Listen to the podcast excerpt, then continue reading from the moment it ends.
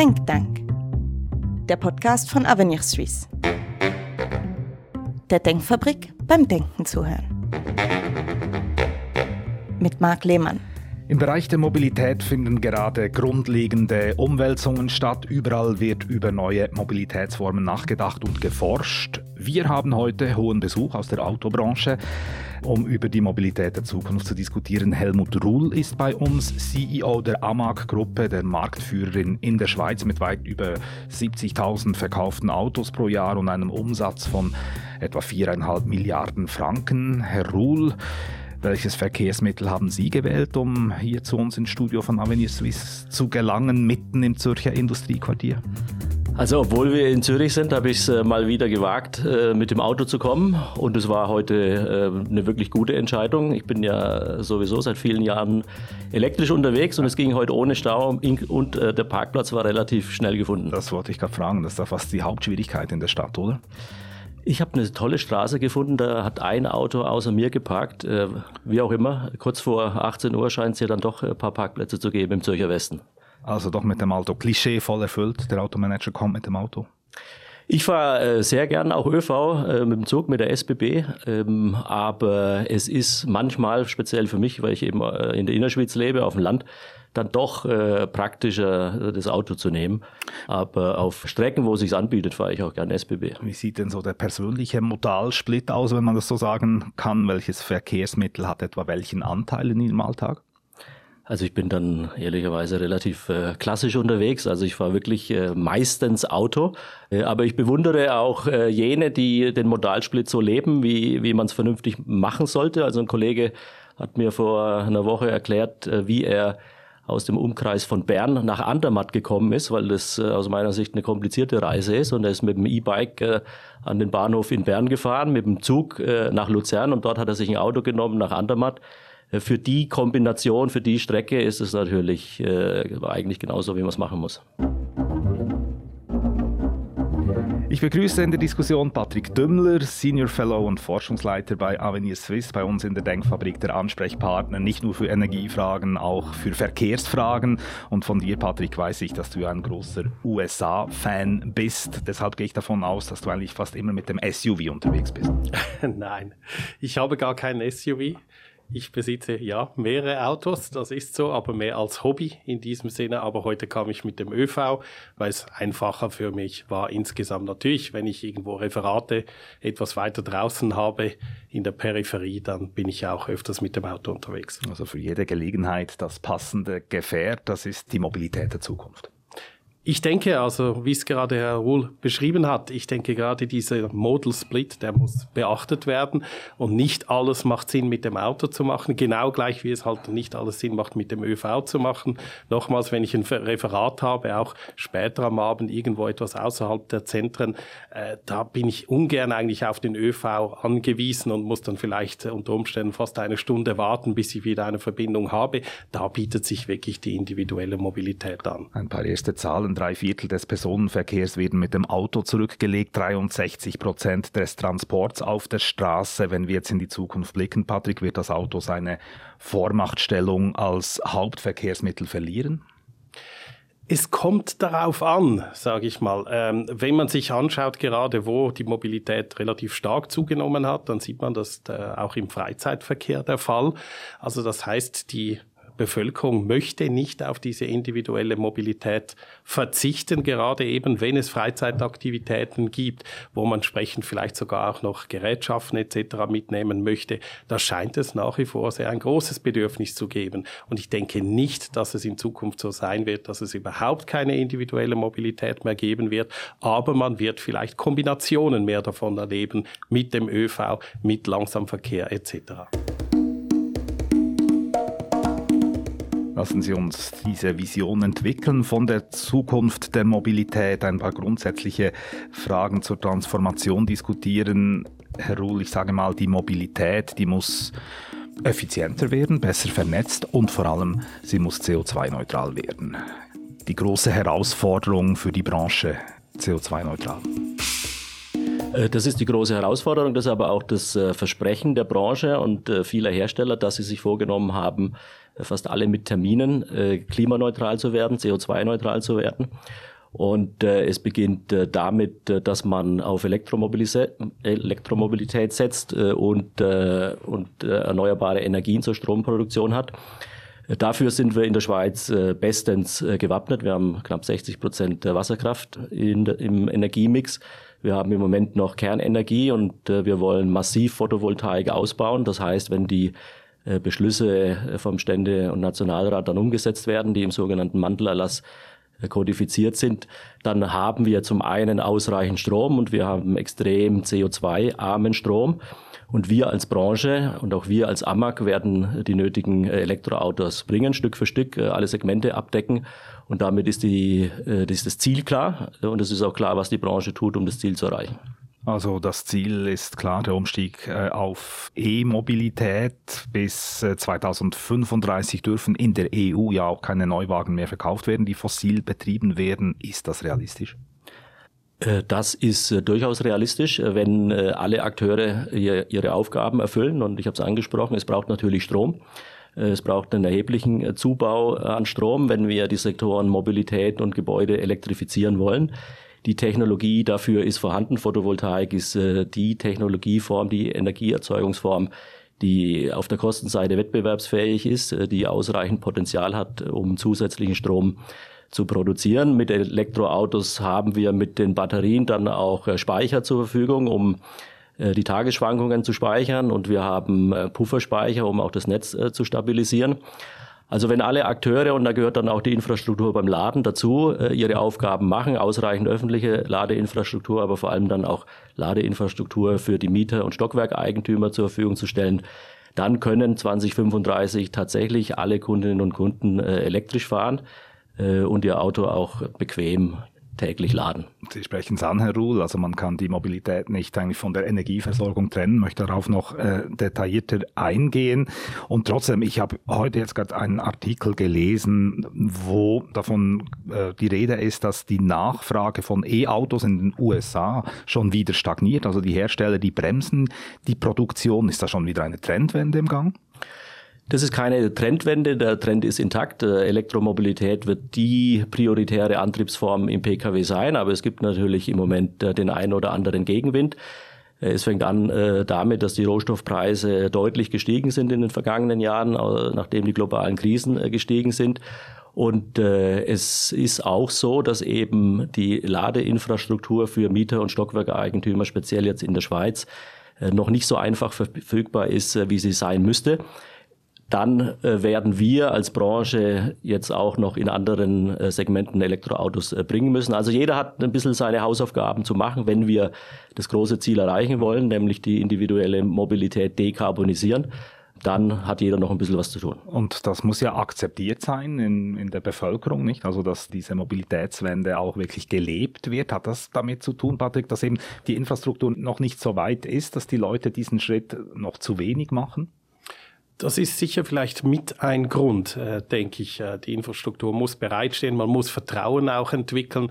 Immer wieder wird gesagt, ja, die, die Reichweite sei ein Thema etc., weil man sich natürlich anschaut, wie lange oder wie weit ist eine durchschnittliche Fahrt, dann reichen eigentlich alle Elektrofahrzeuge heute komplett, um das abzudecken. Die paar wenigen Kilometer. Ganz genau. Im Durchschnitt sind es sehr wenige Kilometer am Schluss, die man äh, täglich fährt. Und ich glaube, sehr viele Ängste sind hier natürlich noch äh, mit dabei. Aber ich möchte etwas ansprechen, was vorhin aufgebracht wurde, das Thema eben der Energiebereitstellung, insbesondere der notwendigen Elektrizität. Da hat es auch sehr viel mit Akzeptanz zu tun, nämlich, dass wir bereit sind, sind, wirklich in diesen Ausbau der erneuerbaren Stromerzeugung zu investieren.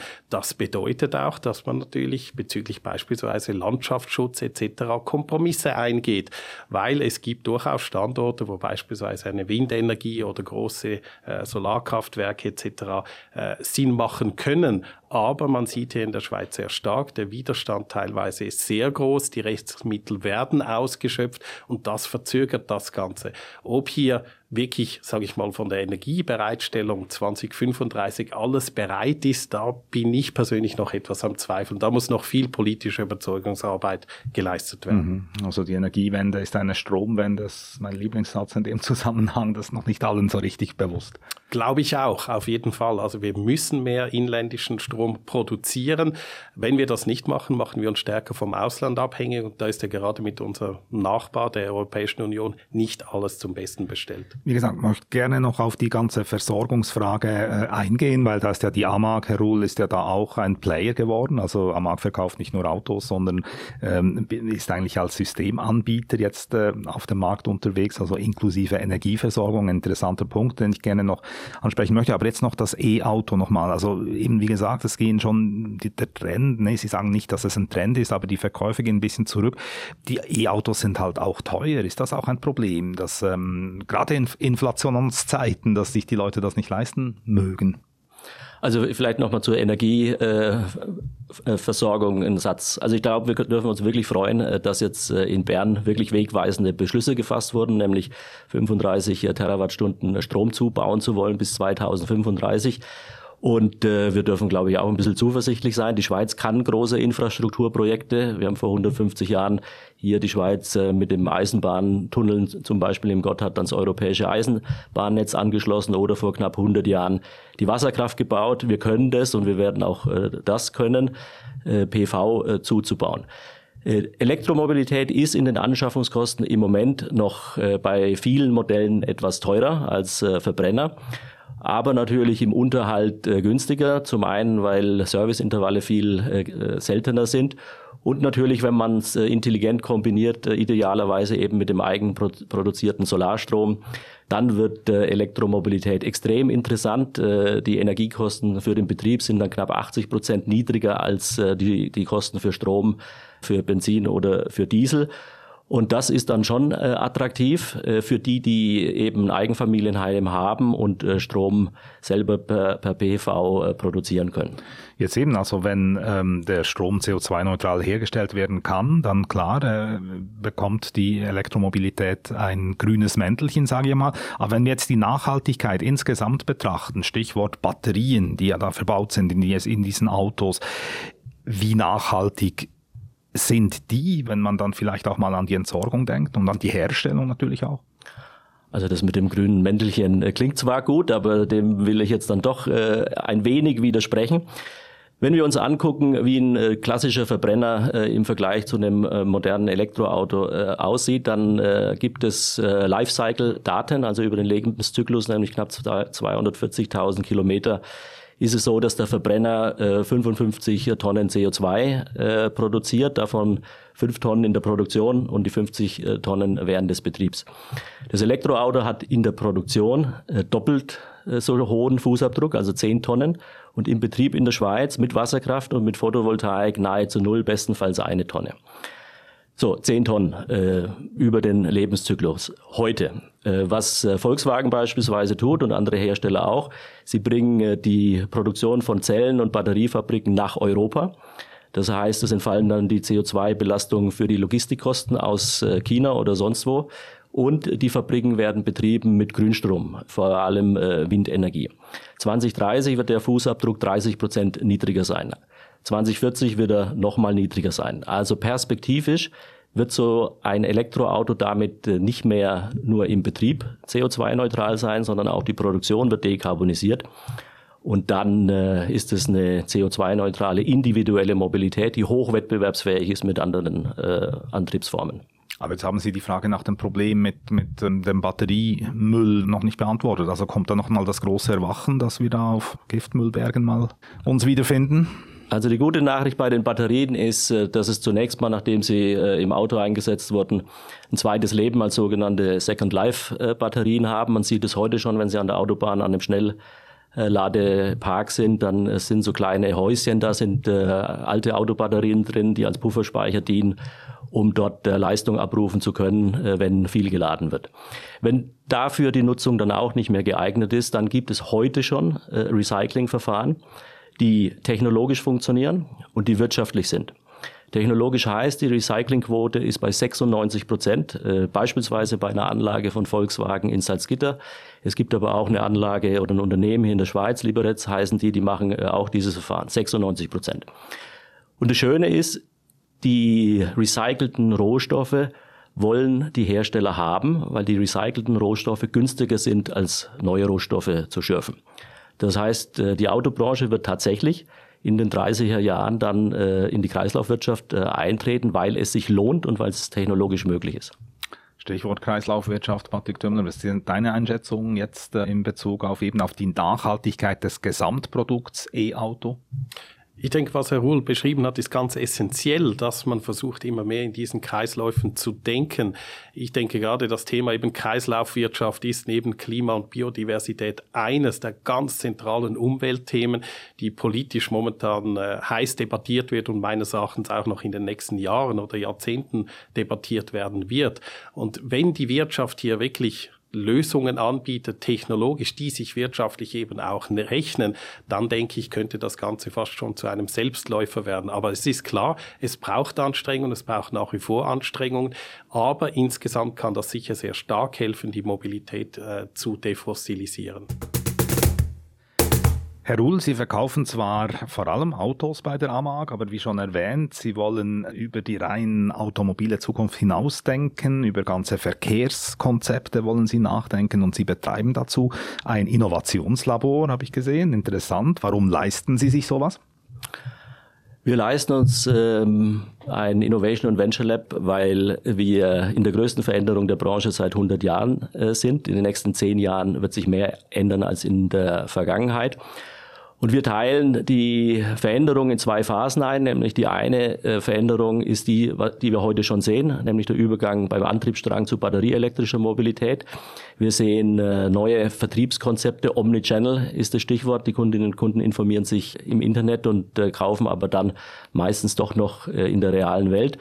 Und das Dritte, was wir heute sehen, ist ein Trend hin zu rundum sorglos Angeboten, beispielsweise Abos, Subscription-Modelle. Und dann gibt es Themen, die wir heute sehen, die aber heute entweder wirtschaftlich oder technologisch noch nicht bereit sind, beispielsweise Mobility as a Service, beispielsweise autonomes Fahren und beispielsweise äh, Smart City, also die äh, Vernetzung der Mobilität mit der Infrastruktur in der Stadt. Und genau um diese Themen, die heute noch nicht wirtschaftlich äh, betrieben werden können, um die kümmert sich unser Innovation und Venture Lab weil wir wollen in zehn Jahren mindestens genauso erfolgreich sein wie heute und dementsprechend müssen wir uns damit beschäftigen, was in zehn Jahren relevant sein wird. Ja, wir wollen ja hier also über die Mobilität der Zukunft reden, also lassen Sie uns vielleicht weiterhin ausdenken, äh, Visionen entwickeln, was Sie ansprechen, also autonomes Fahren. Lassen wir die Fahrzeuge für uns fahren? Also wir lassen sie heute zum Teil ja schon fahren. Wir sind ja äh, in Umfängen schon mit äh, teilautonomen Systemen unterwegs, die uns das Fahren erleichtern. Und äh, vollautonome Systeme sind im Einsatz. Es gibt die ersten, die tatsächlich äh, in San Francisco fahren. Wir sind äh, beteiligt an dem Unternehmen, welches Holo heißt, Marktführer in Skandinavien für den Betrieb von autonomen Fahrzeugen. Wir machen dort äh, mit Holo ein Projekt in Oslo, wo ein Teil der Stadt äh, mit teilautonomen Fahrzeugen fahren soll. Volkswagen und Moja wird 2026 in Hamburg äh, mit ID Bus Bus-Shuttlen autonom unterwegs sein.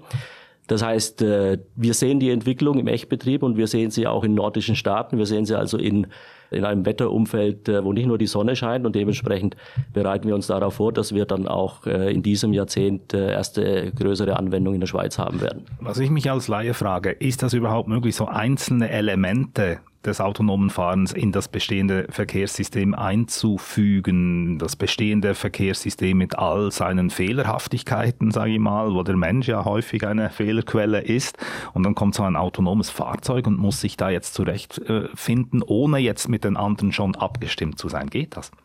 Das geht und das ist äh, natürlich die ganz hohe Komplexität, äh, dass ein autonomes Fahrzeug sich in diesem hochkomplexen Umfeld äh, sicher bewegt dass es nicht zu langsam fährt, äh, nicht zu sicher ist, dass es aber auch nicht äh, zu schnell fährt.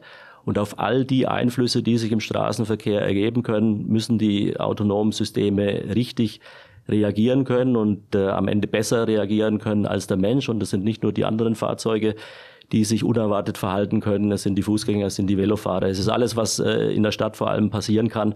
Das ist die Komplexität. Aber wie gesagt, in San Francisco fahren die ersten 2026 in Hamburg. Wir werden äh, autonome Fahrzeuge in diesem Jahrzehnt auch in der Schweiz sehen. Sie sagen sehr gut, also der Mensch ist eigentlich fehleranfälliger als die Systeme und trotzdem ist natürlich die Aufmerksamkeit ist bei der Technik, wenn die was falsch macht, boah, dann haben wir kein Verständnis. Das ist so, das ist dann die äh, gesellschaftliche Frage und die gesellschaftliche äh, Diskussion, wie gehen wir mit neuen Technologien um äh, und welche Risikobereitschaft haben wir. Fakt ist, die Systeme sind heute schon äh, besser als der Mensch im Durchschnitt. Aber vor einer Zulassung äh, in der Schweiz werden auch noch die entsprechenden Rahmenbedingungen geschaffen äh, werden müssen. Die entsprechende Verordnung ist gerade in der Vernehmlassung. Ich bin relativ sicher, dass die Zulassung in der Schweiz dann so sein wird, dass es zum einen Diskussionen in der Bevölkerung gibt und zum anderen die Bedingungen so sind, dass die autonomen Systeme dann tatsächlich deutlich besser fahren als ich möchte ich auch noch gerade diskutieren, aber Patrick Dömmler, so autonomes Fahren in der vernetzten Smart City, wie sie dann dereinst mal entstehen soll, frage ich jetzt auch dich als Energieexperte, ist das nicht ein riesiger Energiefresser noch zusätzlich, wenn man denkt, ja, die, die Rechenleistung, die da geleistet werden muss, wenn dann alle miteinander irgendwo in Kontakt stehen, äh, können wir uns das energietechnisch leisten? Die einfache Antwort ist, wir müssen diesen Ausbau hinkriegen, der der Bundesrat jetzt äh, auch äh, eigentlich festgeschrieben hat. Und wir müssen bereit sein, halt, wie ich gesagt habe, bestimmte Kompromisse dann halt zu machen. Aber ja, es ist so, diese Infrastruktur wird zusätzliche elektrische Energie benötigen. Wir müssen andererseits sagen, Volks-, der volkswirtschaftliche Nutzen daraus dürfte sehr groß auch sein. Denken wir gerade eben an die Infrastruktur, die immer knapper wird. Äh, wir haben äh, doch eine hohe, äh, hohe Migration in die Schweiz rein. Die Wirtschaft möchte wachsen, die Personen möchten mobil bleiben. Und wie macht man das? Ja, man kann beispielsweise eben mit so solchen Fahrzeugen auch die Abstände zwischen Autos verringern und da, dadurch die bestehende Infrastruktur sehr viel effizienter nutzen. Ja. Also es ist am Schluss natürlich ein Abwägen. Ja, wir müssen die Energieproduktion ausbauen. Andererseits hilft uns das, die bestehende Infrastruktur besser zu nutzen. Und ich denke, insgesamt volkswirtschaftlich dürfte der Nutzen am Schluss höher sein, als das heute der Fall ist. Herr Ruhl hat die Regulierung angesprochen, ja, die gerade unterwegs ist. Bundesrat hat äh, Richtlinien erlassen für autonomes Fahren, wenn wir jetzt dabei bleiben. Da gibt es einiges zu regeln. Wenn du das überblickst, geht das in die richtige Richtung oder ist das schon zu viel, dass wieder geregelt wird, bevor irgendetwas zum Fliegen kommt? Es wird schon reguliert. Es muss wahrscheinlich auch reguliert werden, um die Akzeptanz der Bevölkerung zu haben. Denken wir an ganz schwierige Haftungsfragen, wenn Unfälle passieren etc. Aber es ist richtig, man muss sich dagegen halten, welches System haben wir heute. Heute sind meines Wissens rund 95 Prozent der Unfälle zurückzuführen auf menschliches Fehlverhalten. Und wenn es uns gelingt, dank Hilfe eben von IT, äh, von solchen Fahrzeugen, diese Unfälle zu reduzieren, haben wir wiederum schon wieder einen Gewinn in diesem Sinne. Aber es ist klar, der Bundesrat muss diese Rahmenbedingungen setzen. Er muss damit auch der Wirtschaft, der Industrie das Signal geben, dass solches autonomes Fahren auch in der Schweiz in Zukunft möglich sein wird. Aber ich denke, äh, hier braucht es Regulation, aber du hast es in diesem Sinne richtigerweise angetönt, wir sollten uns auch davor hüten, hier irgendwie noch einen Swiss-Finish zu machen. Wir sollten offen sein für solche Innovationen. Wie siehst du die, die Rolle des Staates insgesamt, also bei der Regulierung, aber vielleicht auch bei der Förderung dieser äh, Technologien, Konzepte, die da unterwegs sind, hin zu einer Mobilität der äh, Zukunft.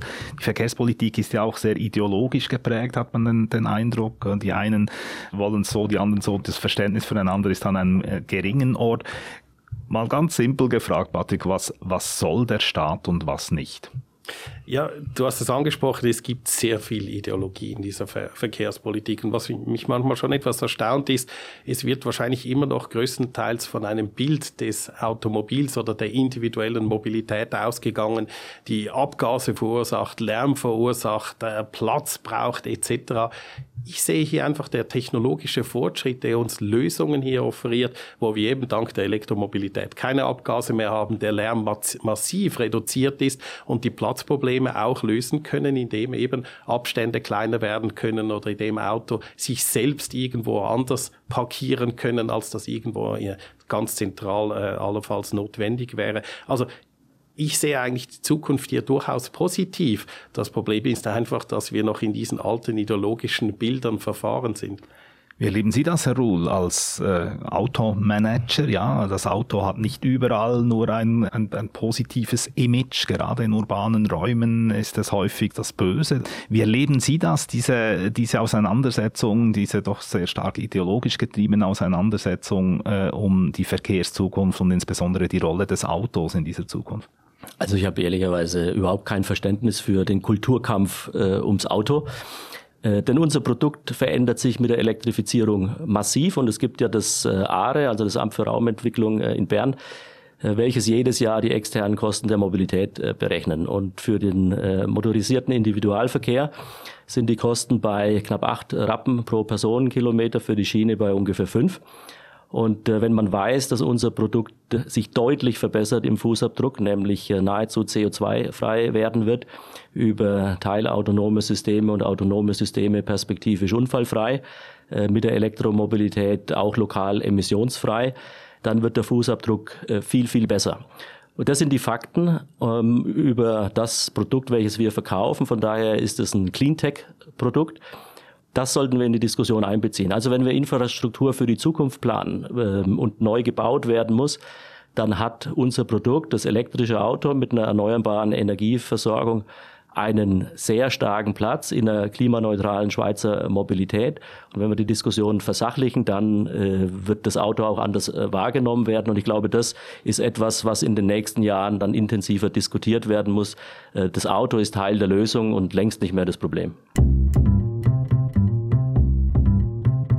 Was jetzt hier noch nicht ganz gelöst ist, ist das Raum- oder das Platzproblem. Gerade in Städten, wo ja zunehmend das Verständnis für Parkplätze abhanden kommt, ähm, weil man auch sagt, das Auto, da steht ja die Mehrheit der Zeit einfach nur rum. Man muss den Platz anders nutzen als für Parkplätze, nämlich für Begegnungszonen. Dieses Problem ist noch nicht gelöst.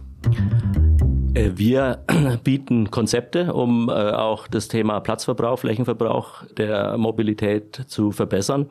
Wir haben beispielsweise jetzt als AMAG äh, den Vertrieb von Microlino, also einem Schweizer Fahrzeug im sogenannten L7E-Segment. Der braucht dreimal äh, weniger Platz, ein klassisches äh, Fahrzeug, um sich in der Stadt individuell bewegen zu können.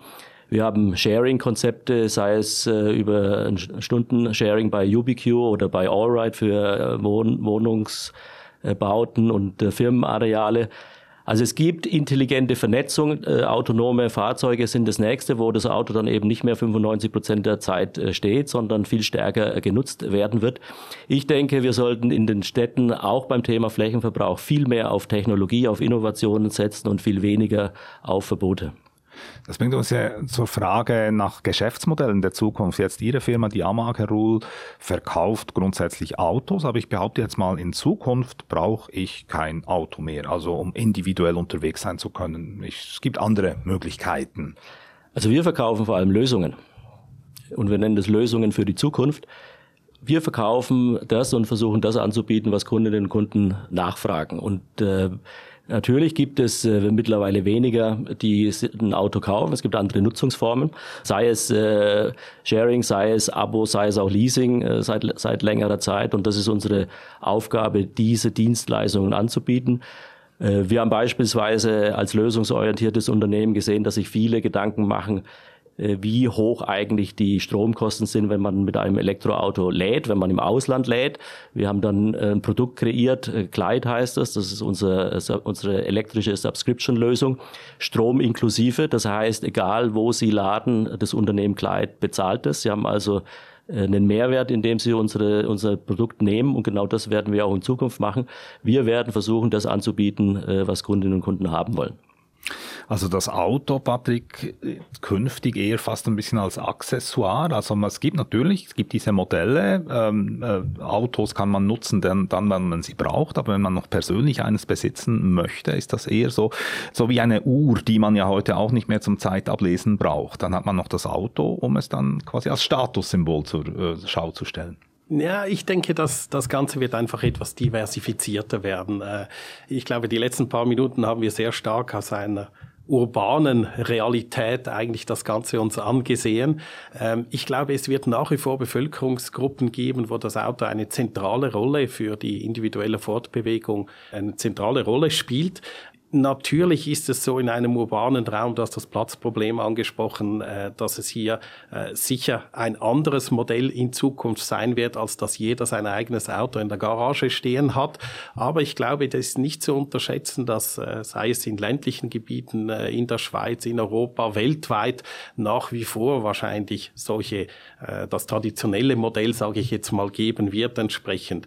Und wir dürfen nicht vergessen, ja, es wird wahrscheinlich auch nach wie vor Personen geben, die möchten möchten ein Auto haben, weil es ein älteres Fahrzeug ist, wo sie eine Beziehung haben, sei es zur Marke, zum Fahrzeug selbst, äh, wo das als Hobby weiter gepflegt werden wird. Ja, diese schönen alten Autos, die fahren natürlich alle mit Benzin und nach 2035 ist das spätestens verpönt. Sie dürfen nicht mehr neu verkauft werden, aber auch die, die eben noch mit äh, herkömmlichem Treibstoff betrieben werden, sollten dann klimaneutral umstellen. Ist das möglich?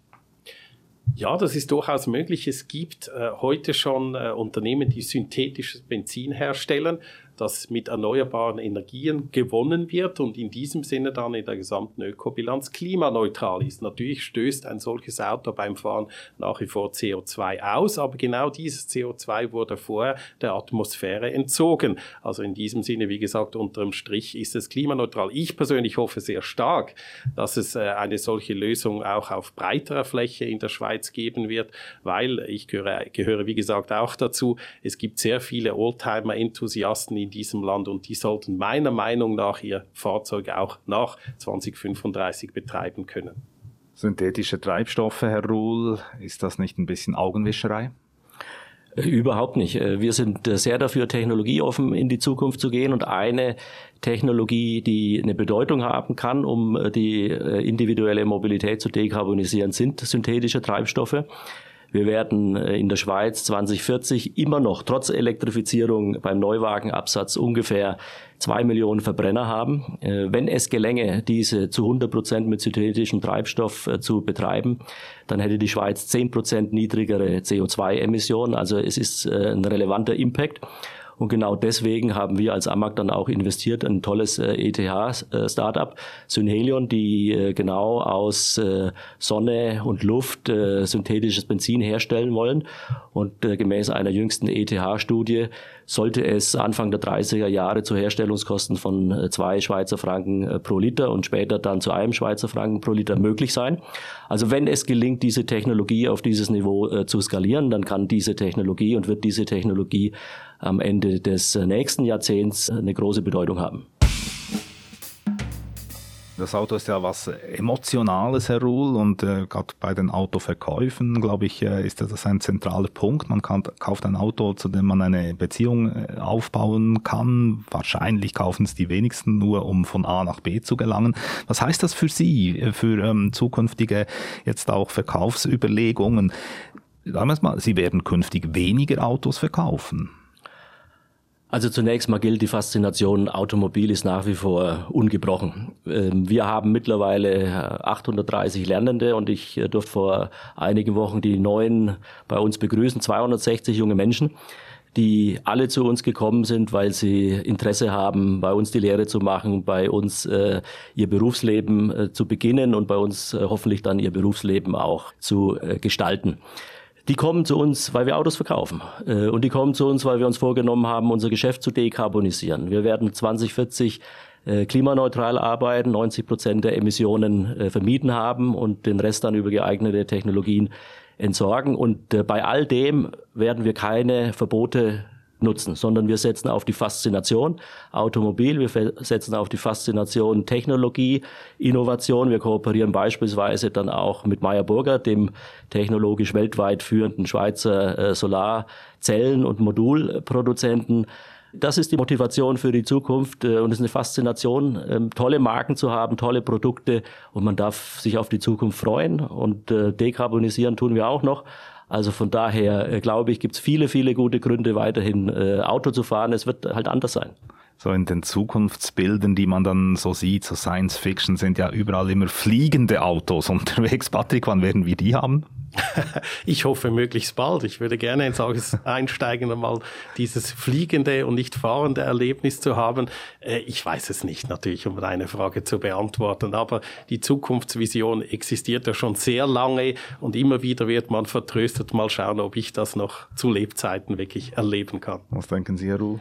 Also fliegende Autos äh, vielleicht nicht, aber vielleicht noch zur Faszination Auto ein anderer Aspekt. Wir haben ja viele ältere Menschen auch, die nicht mehr mobil sind. Wenn die Fahrzeuge mal autonom sein werden, dann haben die eine Chance, wieder am gesellschaftlichen Leben anders teilzunehmen und etwas zu erleben, statt äh, nur daheim zu sitzen oder immer auf jemanden angewiesen zu sein. Also was wir und die Technologie an Mehrwert, an volkswirtschaftlichen Mehrwert, aber auch an gesellschaftlichen und persönlichen Mehrwert äh, anbieten kann, ist faszinierend und äh, dementsprechend sollten wir uns wirklich freuen auf das, was kommt und schauen, dass wir hier in der Schweiz äh, eine führende Rolle bei all diesen Technologien einnehmen können. Think Tank, das ist der Podcast von Avenir Swiss. Ich bedanke mich ganz herzlich bei Helmut Ruhl, CEO der AMAG-Gruppe und bei Patrick Dümmler, Senior Fellow und Forschungsleiter bei Avenir Swiss für diese angeregte Diskussion und diesen Blick in die Mobilität der Zukunft. Dieser Podcast ist verfügbar auf allen gängigen Podcast-Plattformen wie Spotify, Apple oder YouTube, wo man uns auch abonnieren kann. Auch auf der App Swiss Podcast sind wir zu finden und natürlich auf unserer Website avenirswiss.ch. Gebt uns Feedback, liked uns oder empfehlt uns weiter, wenn es euch gefallen hat. Danke für die Aufmerksamkeit, sagt Marc Lehmann und bis zum nächsten Mal.